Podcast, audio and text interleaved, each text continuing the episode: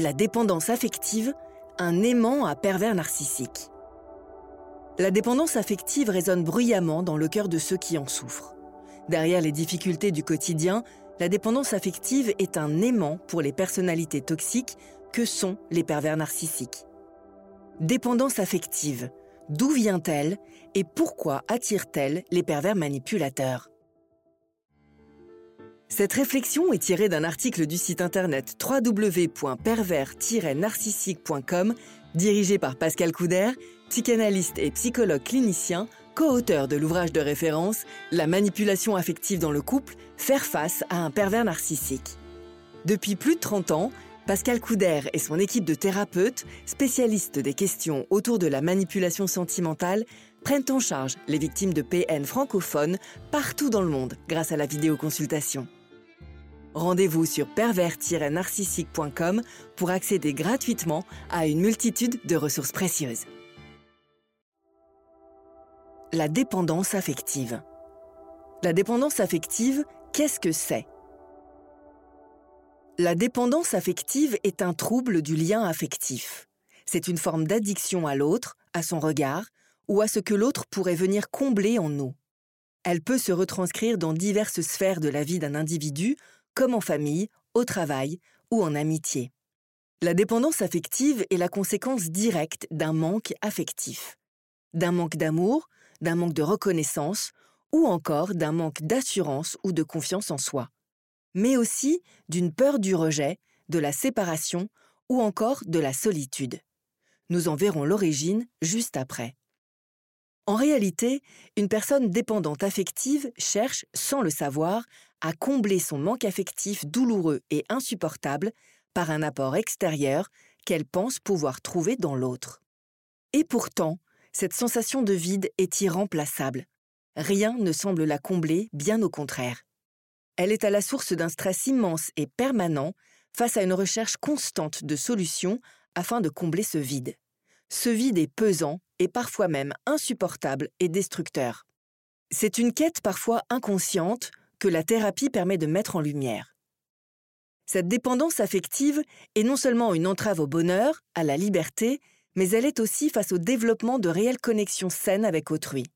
La personne dépendante affective n'est jamais comblée et se sent par-dessus tout constamment rejetée, repoussée ou même mal aimée. Enfin, la dépendance affective est un aimant à personnalité toxique comme les pervers narcissiques qui jouent alors de cette blessure pour mieux la manipuler. Origine de la dépendance affective. Une origine primaire. La dépendance affective peut trouver son origine dans l'enfance. En effet, l'enfant, en grandissant, a besoin de bases solides, d'apports essentiels à son bon développement, comme l'amour, la sécurité ou encore la stabilité. Lorsque l'environnement familial ne permet pas de construire ou de remplir ses besoins affectifs, la construction et l'autonomie de l'enfant ne sont pas toujours solides et équilibrées. Elle est souvent observée chez les enfants dont les parents étaient toxiques, autoritaires, absents ou même surprotecteurs. Le manque ou le trop-plein, rencontré et ressenti par l'enfant en construction, reste alors vide et non comblé ou impossible à atteindre. Cette fracture est à la source de ce phénomène d'addiction à l'autre, la dépendance affective. L'origine secondaire. La dépendance affective peut aussi régulièrement se développer, éclore ou être renforcée plus tard, à l'âge adulte. L'enfance est une période complexe, dont les processus et la construction sont souvent déséquilibrés.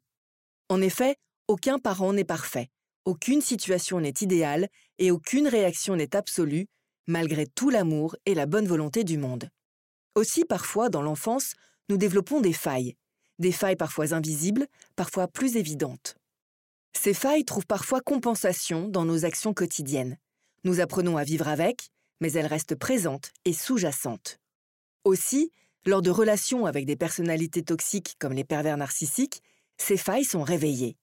Réveillées, mais aussi profondément sollicitées par les manipulateurs sans foi ni loi. Elles sont alors le point de départ de l'emprise et de l'éveil de la dépendance affective. En effet, le pervers narcissique fait éclore chez sa victime une carence et une insécurité affective grandissante et encombrante. Elle est prise au piège de la faille que le pervers narcissique a su lui tendre avec animosité et sans aucun remords. En résulte alors l'anxiété, le doute, la honte, l'impuissance et ce lien inexplicable à l'autre.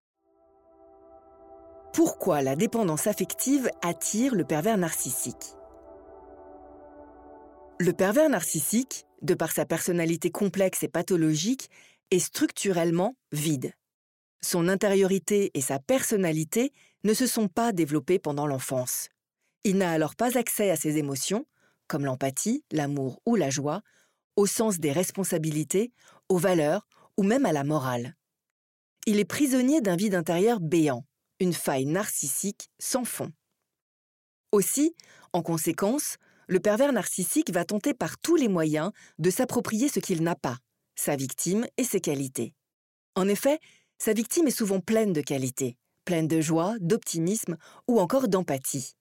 Elle est un véritable vivier pour lui.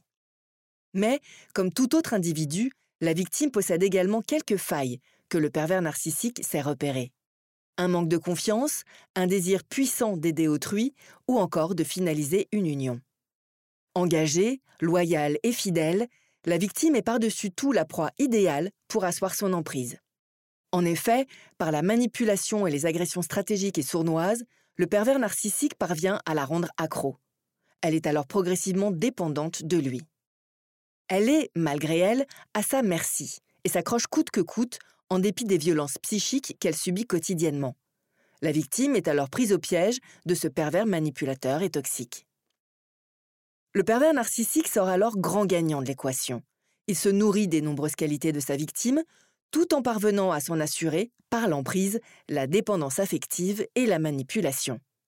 Lui qui a su si bien lui donner l'illusion qu'il pourrait la combler, il est dorénavant un véritable bourreau, source de sa souffrance et d'une blessure affective béante. Comment se défaire de la dépendance affective?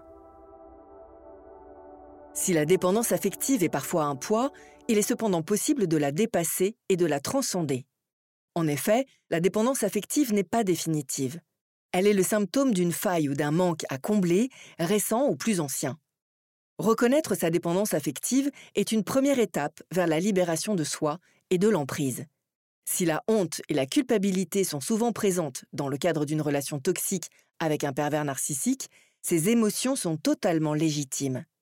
Elles sont les conséquences directes de la manipulation que le pervers manipulateur a su sournoisement opérer. Apprendre à apprivoiser ces émotions est alors une étape essentielle. Cela vous permettra de les accueillir, de les accepter, afin de pouvoir par la suite travailler dessus. La thérapie est alors un moyen essentiel pour se défaire de cette dépendance affective. Elle permet notamment de comprendre ses blessures et ses failles, son histoire, mais aussi sa valeur, ses qualités. Apprendre à mieux se connaître, à se protéger, à se respecter et à imposer ses limites. En réalité, prendre conscience de ses propres besoins permet de se redéfinir, de s'éloigner progressivement du besoin de l'autre et du besoin du regard de l'autre, qui est par définition différent du vôtre. Apprendre à se connaître et à se reconnaître est un processus. Un processus libérateur que permettent la thérapie et le travail thérapeutique auprès d'un psychologue ou psychanalyste expert en perversion narcissique. Se libérer de la dépendance affective, c'est aussi, et enfin, apprendre à s'aimer. C'est autoriser la partie de soi qui n'a pas su s'exprimer à se libérer. N'hésitez pas à vous faire accompagner par des thérapeutes spécialistes de la question de la perversion narcissique. Rendez-vous sur www.pervers-narcissique.com et trouvez-y de nombreux conseils sur comment gérer la séparation, comment gérer l'après, la reconstruction et vous pourrez également rentrer en contact avec un membre de l'équipe. Ne restez pas seul. Merci d'avoir écouté ce podcast. Rendez-vous très prochainement pour un nouvel épisode. N'hésitez pas à vous abonner pour ne rien manquer des prochaines publications. À très bientôt.